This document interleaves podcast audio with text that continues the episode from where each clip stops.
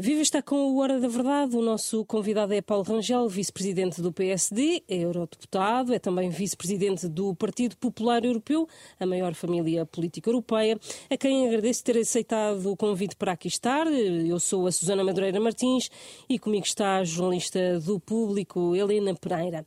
Bem-vindo. Paulo Rangel, a semana antes do ano novo não foi propriamente fácil para o líder do PSD, Luís Montenegro com aquela confirmação eh, da abertura de um inquérito da Procuradoria-Geral da República sobre alegados benefícios fiscais eh, indevidos, que estão a ser então investigados, relativo à, à, Casa de Montenegro em Espinho. Que leitura é que, como vice-presidente do PSD, faz da, desta abertura deste inquérito a poucos meses das eleições? Deixe-me dizer que, eh, sinceramente, eh, eu acho que a declaração que fez o presidente do PSD, eh, Luís Montenegro, justamente dando, enfim, uma explicação sobre este assunto, ela própria é autossuficiente e diz tudo, do meu ponto de vista, não é? Portanto, no fundo, embora, obviamente, é sempre um, algo que não é positivo uh, que aconteça, neste caso tem a vantagem de, como há rumores e boatos, há suspeitas, eu aqui lembro-me sempre, uh, sempre, sempre de uma coisa que diz a Agostina no livro Comum dos Mortais, que aliás é sobre Salazar, embora desdobrem dois personagens, os ódios, os ódios nascem uh, mais das suspeitas que dos agravos, quer dizer, mais do que dos confrontos e das pessoas dizerem mal umas das outras, nascem das suspeitas e, portanto, dos rumores, dos boatos é que nascem realmente. Portanto, é, é uma coisa realmente que contamina a vida uh, política e até a vida social e familiar, quando há boatos e rumores e suspeitas e tal. Portanto, de facto, eu acho que ele aí teve uma atitude muito positiva e que, aliás, contrasta, por exemplo, com a reação do PS, ou as reações, porque são múltiplas e de pessoas de grandes uh, responsabilidades institucionais, que foi a dizer que, pronto, enfim, este inquérito do Ministério Público ao menos é bem-vindo porque vai permitir esclarecer as coisas. Embora isto é evidente para toda a gente que se trata de uma questão essencialmente tributária uh, e que, aliás, é, é, é da autoridade tributária que ela, que ela no fundo, nasce. Enfim, e depois aqui há muitas confusões, enfim, até sobre uh, as características da casa, há, há confusões sobre, se quiser, há confusões sobre uh, a própria obrigação de declaração ao Tribunal Constitucional. É um inquérito que teve origem em denúncias anónimas. Há aqui é o que eu digo são uma mão suspeitas. invisível para atrapalhar a vida do líder do PSD? Eu acho que há, mas sinceramente há uma coisa que eu admirei muito na atitude de Luís Montenegro, aliás, desde o início, porque isto começou a surgir, quando houve grandes problemas com o governo, começaram a surgir estas, estas, estas eh, referências, e enfim, por vários jornais daqui. Da... Faz essa associação? Bom, eh, estou a fazer uma associação puramente objetiva. A verdade é que aconteceu ao mesmo tempo. Pronto, é uma coincidência temporal. Bom, depois cada um interpreta como quiser. Eu vou dizer aquilo que eu mais uh, uh, admirei nesta declaração do Presidente Luís Montenegro foi, de facto, a não vitimização e o saudar o inquérito do Ministério Público, aguardá-lo com toda a tranquilidade, não fazer pressões para que ele corra depressa ou devagar, ou à tarde pois ou à noite. Pois era isso que eu ia perguntar, não, se, é se, não acha que devia haver, não, repare, até às eleições legislativas, sinceramente, eu acho posição... Que, eu, o que eu acho nesta matéria, sinceramente, é que a justiça tem o seu tempo para o que entender. Acho que muitas vezes prolonga o tempo para lá daquilo que é desejável, mas não estou a referir-me sequer a este caso. Neste caso concreto, porque a questão é uma questão tributária, em que os factos estão estabelecidos, não houve nada escondido. É? Eu acho que era muito fácil uh, até apurar uh, se há alguma qualificação tributária que esteja mal. Mas, enfim. A PGR uh, não devia ter feito o comunicado pronto. realmente depois de apurar essa, essa factualidade que diz ser simples? Sinceramente, eu não vou entrar nisso, porque eu não tenho esta, esta postura Uh, e penso que o PSD também não tem, e nomeadamente o, o, o, líder do PSD não teve, de estar agora a diabolizar a Procuradoria e a, a achar que é tudo uma conspiração, etc. Enfim, é, a vida é o que é. Uh, e, portanto, as pessoas que estão na vida pública sujeitam-se, enfim, eu também posso dizê-lo, uh, a vários títulos, sujeitam-se de facto, enfim, a um escrutínio que por vezes é fortemente injusto, penaliza muitas famílias, mas enfim, faz parte da vida e, e, e, e, portanto, eu acho que nós não devemos vitimizar-nos. E, essencialmente, não devemos pôr pressões sobre a justiça. Isso é que eu acho que é um erro muito grave. Infelizmente, o Primeiro-Ministro fez, o Presidente da Assembleia da República ainda mais gravemente, E isso eu acho que é mau. O líder do Chega dizia que Luís Montenegro tem que dar uma explicação cabal sobre o que está em causa no inquérito, inclusivamente mostrar os documentos. Uh, como é que responde a isso? Luís Montenegro disse que não ia mostrar nada e ia entregar ao Ministério Público. Oh, tenha paciência, quer dizer, sinceramente, eh, eu acho que eh, uma comunicação social responsável não devia dar palco a esse tipo de populismo. É evidente que as vidas das pessoas não têm, especialmente os seus detalhes, não têm que estar na comunicação social. Mas eu estou a falar a comuni... de documentos que Luís Montenegro citou na conferência não, de imprensa. Está bem, mas que cita, mas, mas que são para a justiça, não é? Não são para agora o público todo uh, desatar a ver uh, qual é o preço de uma torneira. Uh, Luís Montenegro arrisca-se a passar a campanha eleitoral a ser confrontado não, olha, com esta questão. Eu acho que não se arrisca nada, porque eu acho que ele já deu todos os esclarecimentos que tinha a dar, já mostrou toda a sua disponibilidade para colaborar e acho que esta questão nem sequer tem nenhum problema. Portanto, como verão mais tarde. E é bom que se esclareça. Pronto, ponto final. Há outro inquérito uh, que o PSD também não tem querido dar muita atenção, que é o do caso das gêmeas luso-brasileiras, que terão recebido um tratamento de favor em Santa Maria, que envolve o Presidente. O que lhe pergunto é se acha que este caso tirou a autoridade política a Marcelo Rebelo de Sousa. Eu acho que não tirou nenhuma. Já falei sobre isso várias vezes. Acho que é de uma injustiça atroz. Quem conhece o professor Marcelo Rebelo de Sousa, ele tem uma carreira política uh, uh, que fala por si é evidente que há aqui uma, uma questão uh, com o seu familiar muito próximo, o seu filho, portanto, e isso obviamente que é uma coisa que é embaraçante para os próprios e há de ser dilacerante do ponto de vista humano e psicológico e familiar. Todos nós temos família, sabemos que é assim. Pronto, mas... Uh, uh, Não está minimamente beliscado. Não, eu acho que não está, a sua autoridade uh, institucional e política não está. Depois, a imagem pública, bom, ela varia, é volátil, não é? Portanto, a opinião pública é muito volátil, nos períodos está mais para cima, nos períodos está mais para baixo, enfim, pronto. Agora, isso não diminui, em nenhum caso, a sua capacidade de manobra, e se alguém quis diminuir, penso que não vai conseguir, porque há coisas que não têm que estar na comunicação social, o que não quer dizer que, se for necessária uma explicação, não se tenha que dar a quem de direito. Mas não é a todos e diante de todos numa espécie de pornografia geral sobre a vida uh, pública. Hum. Ter eh, uma instituição como a Presidência da República e um governo envolvido neste tipo de crises eh, ligadas a casos judiciais é levar o país a uma espécie de, de, de pântano. Não, sinceramente, eu acho que há coisas que são totalmente diferentes. A crise do governo tem uma dimensão uh, grave, do meu ponto de vista, uh, uh, tão grave que o Primeiro-Ministro entendeu apresentar a admissão. Nem tinha outra alternativa. como um caso igual a este levaria à admissão do Primeiro-Ministro, ponto final. Isso acha, não é acha que o Governo... Portanto, agora... não tem nada a ver está com parágrafos ou meios parágrafos, toda a gente sabe disso, não é? Pois, acha que o Governo está a empurrar para Marcelo Rebelo de Sousa, ainda Carlos não. César falou nisso na, na eu, reação à mensagem de novo do Presidente. Sim, isso eu acho uma coisa inqualificável. Mas isso o quê? Acha que, que Não, essa tentativa de transferir a, a, responsabilidade para o Primeiro-Ministro não é o PS, é António Costa. Para o Presidente. Para o Presidente, para o presidente não é? Pronto. Para o Presidente da República. Isso era... António Costa tem feito isso. Aliás, fez logo. Ele fez um primeiro...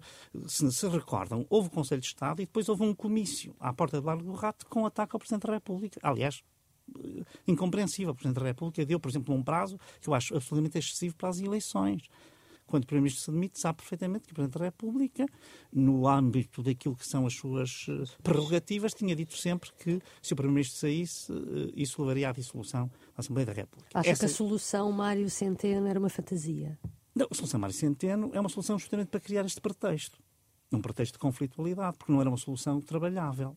Não é? Pronto, não era. E essa conflitualidade tem-se mantido, uh, se houver? Tem-se mantido tem-se mantido, eu penso que é negativo, mas isso deve-se ao Primeiro-Ministro, porque o Primeiro-Ministro ainda disse eh, esta semana uma coisa lá no metro que eh, constitucionalmente é errada. O governo está demitido. Demitiu-se. E essa demissão foi aceita no final de novembro. Ponto final. A partir desse momento tem que ter recato. Não é a partir da convocação das atas das eleições. Mas, mas essa doutrina é uma doutrina nova. Um governo demitido é um governo de gestão. Não pode fazer tudo o que lhe apetece, nem pode atuar como se fosse um governo em plenitude de funções. E, portanto, e o Primeiro-Ministro não está a fazer isso. Está a fazer uma campanha socialista ou uma campanha para os seus próprios intentos políticos futuros. Parece-me que é mais isso, porque ele, ao mesmo tempo, faz sombra a Pedro Nuno Santos, claramente. Portanto, temos aqui uma liderança bicéfala, em que não se percebe bem uh, quem é que realmente lidera o PS. Uh, uh, e, portanto, há aqui um problema também que eu acho que se vai pôr também durante este período pré-eleitoral. Um governo missionário não pode andar a fazer aquilo que faz um governo em plenitude de funções. Ponto final. Isso, isso é O que é que, por exemplo, uh, uh, António Costa está a fazer e não devia não fazer? Não digo este tipo de campanha. Uhum. A campanha. Uh, viu os tweets do, do, do Ano Novo. O Primeiro-Ministro falou mais no dia de Ano Novo que durante dois ou três meses. Aliás, ele até parece que está mais ativo depois de ser demitido do que antes. Antes, se ele tivesse sido tão diligente, às tantas não tinha tido demissão. Tinha feito, tinha, tinha tomado decisões de outra forma. Tinha, tinha por exemplo, promovido a demissão do Ministro Galamba quando uh, o Presidente da República o instou a fazê-lo. E não fez, abrindo um conflito institucional, não sei para quê. O, o Primeiro-Ministro António Costa foi um fator de instabilidade sistemática e continua a ser. Agora que devia dar espaço a Pedro Nuno Santos e a Cato pelo apresentar, está constantemente a intervir.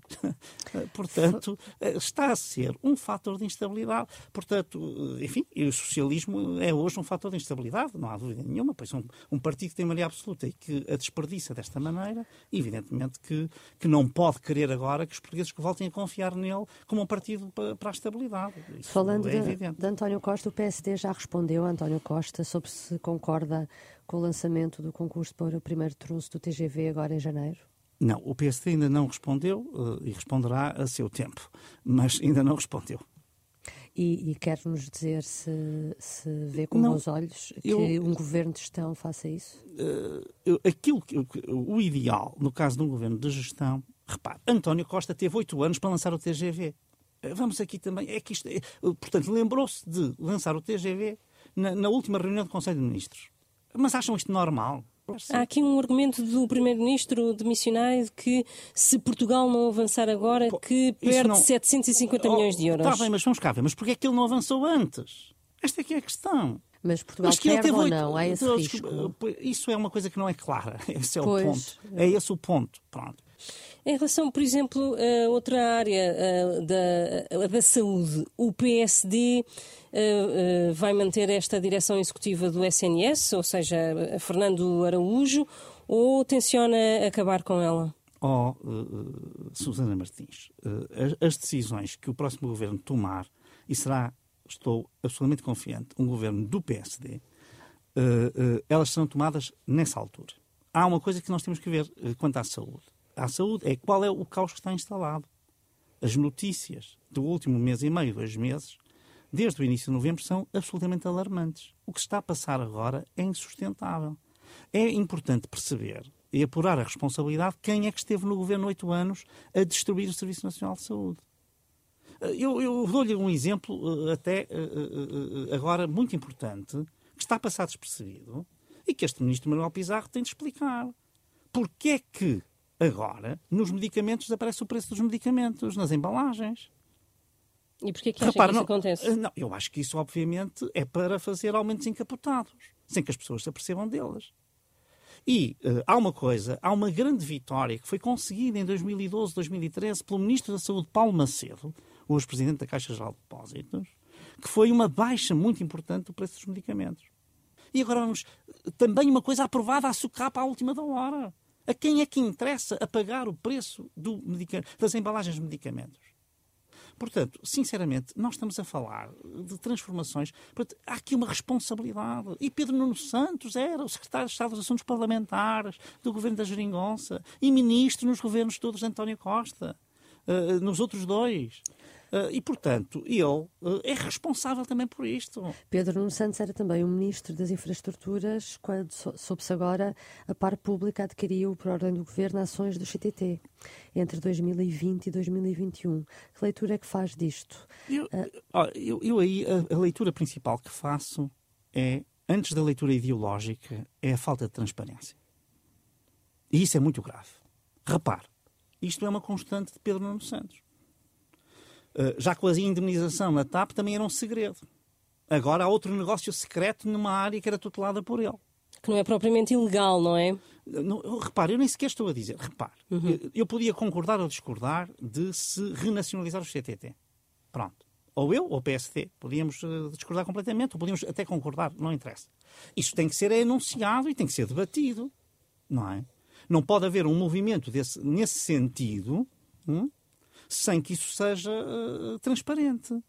Esta é que é a questão. Portanto, a questão principal para mim. Depois há outra questão que é a seguinte: nós já percebemos que com Pedro Nuno Santos o PS de Mário Soares desapareceu. É claramente uma, muito mais à esquerda. E não tem a ver com o PS de Mário Soares que tinha realmente linhas vermelhas quanto a, a, a, esse tipo de movimentos. Portanto, Vê esta moderação de Pedro Nuno Santos como uma encenação? Repare, eu acho que é um oportunismo de última hora e até acho que às tantas não vai beneficiar, porque sou falso, não é?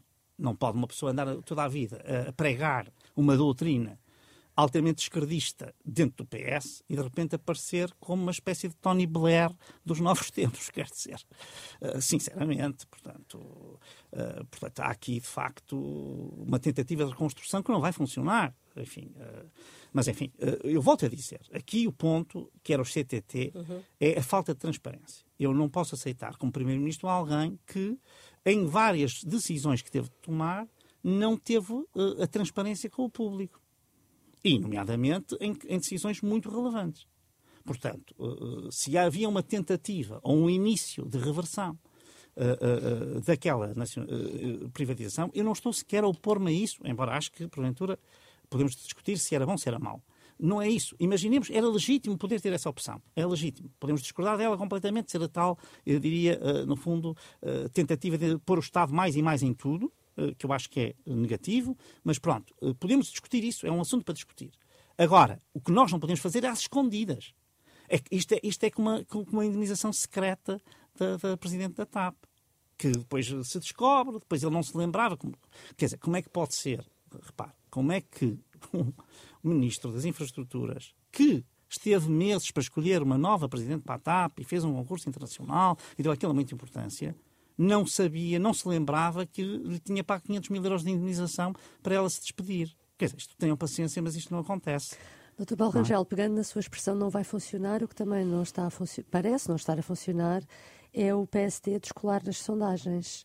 Há sondagens que dão mesmo o PS na frente. Não era de esperar que o PSD, nesta altura, a tão pouco tempo para as eleições de março, desse outros sinais? Olha, eu sinceramente, uh, o PSD não descolar nas sondagens é uma coisa que me preocupa muito. Se não descolar nas eleições é que me preocupa bastante. Exato. Portanto, isso é a primeira coisa. Depois, sinceramente, as sondagens indicam um número de indecisos muito grande. E que isso eu até acho que corresponde a uma verdade empírica. Empírica, digo eu, na minha experiência, falando com muitas pessoas, vejo que as pessoas estão. Enfim, as pessoas eh, ficaram bastante perplexas com a forma como uh, o PS, António Costa e os seus ministros uh, deixaram evaporar uma, uma e apodrecer uma maioria absoluta que foi dada para eles governarem quatro anos, não para este tipo de instabilidade constante, não é? Uh, e, portanto, isso é evidente. Uh, e, portanto, estão um pouco ainda atordoados, diria eu. Pronto. Mas já agora. Passou, enfim, já passou mais do mês, para as pessoas deixarem de estar atordoadas. Não, mas quer dizer, agora, justamente porque eu já me tinha referido a isto, o prazo para as eleições é muito dilatado, só agora é que as pessoas vão começar a pensar, e também agora o PS finalmente terá o seu líder devidamente entronizado. Esperemos que António Costa não continue a fazer sombra. Ele disse que pelo menos até o dia 15 de janeiro vai fazer, portanto, enfim. Mas está em funções tutela. até ao final de março, pelo menos, não é? Em funções de gestão, uhum. de missionário e já não secretário-geral do PS. Mas acha que António Costa, uh, nesta posição mais ativa, será uh, o empecilho ou uma ajuda para Pedro Nuno Santos? Porque. Eu não vou fazer análise política. Para mim, para os eleitores, é que tem que haver uma clareza quem é o líder do PS. Porque senão, o que vai acontecer é que Pedro Nuno Santos vai ser um tigre de papel. Ele já era um pouco tigre de papel porque na verdade diz que faz, faz, faz, mas ele nunca fez nada. Ele foi Ministro das Infraestruturas, não aconteceu nada com a TGV, não aconteceu nada com o aeroporto, não aconteceu nada com. A única coisa que aconteceu com o aeroporto foi ele decidir sozinho numa, numa manhã, uh, que não sei se era de Noveiro, se era soalheira, e depois recuar, não é? Ser desautorizado justamente por António Costa. Portanto, foi o que aconteceu. Portanto, uh, sinceramente, nós temos que perceber quem é o líder do PS. Porque não é claro, neste momento não é claro. Uhum. Sobre o PSD, concorda que Luís Montenegro se demita se a direita for maioritária na Assembleia, mas o PSD fica em segundo lugar? Olha, uh, portanto, aquilo, ele não é que se demite, não é? O que ele disse foi que não será primeiro-ministro, que uhum. é uma uhum. coisa diferente. Não formará governo, ele próprio. Pronto. O que eu lhe digo a esse respeito é, essa foi a decisão que Luís Montenegro, desde o início, tomou. Foi um compromisso que ele assumiu. Enfim, pode-se concordar, discordar, mas foi um compromisso que ele assumiu. E assumiu por duas razões. Pois, mas foi isso que eu lhe perguntei, se concordava. Uh, pronto, eu, eu, eu, como constitucionalista, sempre tive a opinião de que nós podemos ter uh, várias soluções diferentes. Uh, essa seria uma. A partir do momento em que esta legitimidade política eh, esta escolha política de Luís Montenegro, nós estamos com ele nessa escolha política. Portanto, eh, estamos ao seu lado. Não, não interessa agora quais são as nossas opiniões. Por exemplo, como constitucionalista, tenho escritos várias, eh, sobre esta matéria, até uh, no sentido de considerar legítima. Aliás, sempre considero legítima constitucionalmente, isso toda a gente uh, considera. Uh, também no PSD. O problema é a legitimidade política. O que diz Luís Montenegro, e bem, é os portugueses devem ter a possibilidade de escolher o rosto do Primeiro-Ministro. Pronto. E, portanto, ele acha que, havendo eleições, que eh, deve ganhar as eleições. Isto também tem um aspecto importante, porque isto é também um sinal para os votantes uh, do centro-direita, os votantes moderados, que uh, podem estar aliciados pela iniciativa liberal ou pelo Chega, perceberem perfeitamente que o PSD só vai liderar o governo se ganhar as eleições. E que é importante reforçar, neste momento nem é o PSD, é a AD. A AD original, com PPM e tudo. É e a decisão principal. é irrevogável, não é? Não, temos depois, num pós-eleições, um repensar desta decisão. Não estou a ver isso. Portanto, conhecendo Luís Montenegro, não estou a ver isso. Mas acha isso Mas eu, que, ficando em segundo lugar, o PSD, o líder do partido, continue como presidente do partido e não oh, haja ouça, uma oh, disputa de liderança? Oh, Helena, o que eu quero dizer é o seguinte. O PSD tem uh, uh, a sua doutrina muito clara. Se ganhar as eleições, Luís Montenegro será primeiro-ministro, formará governo e só se coligará com o CDS, neste caso, porque já vai coligado pré-eleitoralmente com a AD, pronto, com o PPM, que também está integrado, com os independentes que fazem parte dessa plataforma e, portanto, com este corpo, com a iniciativa liberal. Isto é clareza. Eu do PS não vi clareza nenhuma. O PS não diz com quem forma governo, com quem não forma governo, nada. Há outra questão que também tem a ver com a AD, que foi anunciada antes do Natal e ainda não sabe eh, os termos desse acordo. Uh, afinal, uh, com o que é que as pessoas podem contar? O CDS vai ter uh, quantos lugares nessa negociação? Olha, eu, os termos, enfim, hoje mesmo, quinta-feira, haverá dois Conselhos Nacionais, do PSD e do CDS, para aprovarem a coligação. Mas eu não cometo nenhuma inconfidência, julgo eu, se lhes disser que seguramente o CDS terá dois deputados, que permite formar em lugar elegível e visível, e terá também, e terá a possibilidade até de chegar a eleger quatro se o resultado for um bom resultado, e até ainda mais se o resultado for um muito bom resultado. Esse lugar Portanto, visível é cabeça de lista em algum círculo? Uh, isso eu não vou dizer, porque eu vou-lhe vou falar, uh, vou dizer mesmo o seguinte, uh, e, e, também não estou a cometer nenhuma inconfidência. até ontem, quarta-feira, ainda ninguém tinha sido convidado para as listas de deputados, pelo menos no segmento do PSD da AD provavelmente no CDS, não sei se o processo estará mais adiantado, mas até imagino que não. Portanto, eh, ninguém tinha sido. Eh, e, nomeadamente, não tinham sido os cabeças de lista. E quando é que haverá candidato ao Parlamento Europeu? Porque as eleições são em junho, em circunstâncias normais também. Uh, pois, terá que ser em abril, não é? Em abril terá de ser, portanto, terá de ser. E António Costa, acha que tem hipótese ainda de ser Presidente do Conselho Europeu? Como é que viu Olha, o empurrão, por assim dizer, que Marcelo, o presidente, deu a António Costa para esse cargo? António Costa no Conselho Europeu não é uma coisa tão simples, o que não quer dizer que não seja possível, como aqui se está sempre a dizer em Portugal. Que é uma coisa que. Porque as pessoas. Eh, há vários fatores que têm de ser tomados em conta. E, e o primeiro fator é qual é o lugar do Partido Socialista Europeu. Pronto. Qual é o seu resultado, como é que é, etc. Bom, imaginemos que isso está resolvido. Depois há uma questão de género. Porque tem que haver um equilíbrio entre homens e mulheres. Neste momento, só o PPE, o Partido Socialista Europeu, não apresenta mulheres para nada. O PPE tem a Presidente da Comissão é de PPE, a Presidente do Parlamento é de PPE, a Presidente do Banco Central vem, é oriunda de PPE, embora tenha sido depois nomeada por Macron ou indicada por Macron. Diz que foi a Merkel que teve a ideia, mas eu posso dizer, porque sei que foi Macron que falou com a Merkel sobre isso. Mas uh, uh, o que importa é, três pessoas que vêm da área do PPE são três mulheres. Estão em cargos decisivos europeus. O Partido Socialista não tem nenhuma mulher. E isso vai criar pressão em alguns partidos socialistas para que seja indicada uma mulher. Isto é, é, estou a dizer isto. E outra questão, que é a questão dos eslavos. Hum? a questão dos eslavos, porque, uh, obviamente, que nesta, na, na, repartição de cargos atual, nós temos uma alemã, uma francesa, uma maltesa, uh, um belga e um espanhol. Não está ninguém da Polónia, ninguém da Roménia, ninguém da Hungria, ninguém da Bulgária, ninguém dos países bálticos, etc. E isso causa uma grande mostra. Estamos a falar de população muito relevante na Europa. Uhum. Uh, uh, na anterior legislatura não foi assim, porque o Donald Tusk, felizmente agora outra vez, antigo presidente do PPE Polaco. e presidente do Conselho Europeu, polaco, foi presidente do Conselho Europeu. Mas, portanto, temos ainda este aspecto. Portanto, portanto, eh, estes aspectos de equilíbrio regional e de equilíbrio de género têm de ser conseguidos, porventura, até pode haver um puzzle em que isso se ajuste a que o Partido Socialista Europeu possa indicar uma pessoa como António Costa, por exemplo. Não, não digo o contrário. Há um outro ponto em que seria verdadeiramente uma inovação, mas também não é proibido, é mais outro fator, é o quarto fator que eu estou a somar, para dizer que isto não é assim tão líquido quando se fala para aí, parece quer e já vai ser e já está. Quer dizer, não é assim. Na Europa não funciona assim. Aliás, António Costa sabe isso muito bem. Uh, ele isso conhece bem. Uh, que é a questão de que, até agora, todos os presidentes do Conselho, é? Van Rompuy, Tusk e Michel, eram primeiros ministros em funções. Foi escolhido entre os 27 que estavam à volta da mesa e não ninguém que estivesse de fora. Ora, como não é crível que seja Primeiro-Ministro em funções nessa altura, será uma questão uh, difícil uh, também essa ultrapassar. Mas essa aí eu acho a mais fácil de todas, quero que lhes diga, porque em termos de, do que dizem os tratados, nada impede que seja um antigo Primeiro-Ministro ou até uma pessoa que nunca foi Primeiro-Ministro. Uh, enfim, pronto, portanto, nada impede isso. E, portanto, como nada impede essa chance, eu sinceramente acho que este é o obstáculo mais fácil de remover. Os outros três, enfim, uh, não diria que. Não, não acho que sejam difíceis, mas não acho que sejam fáceis. Acho que é, tem que se ver. Se não para o Conselho Europeu, uh, tem algum tipo de hipótese, por exemplo, para o Parlamento Europeu? Sim, aí já acho tudo mais fácil, sinceramente. Aí acho mais fácil. Para a liderança do Parlamento Europeu?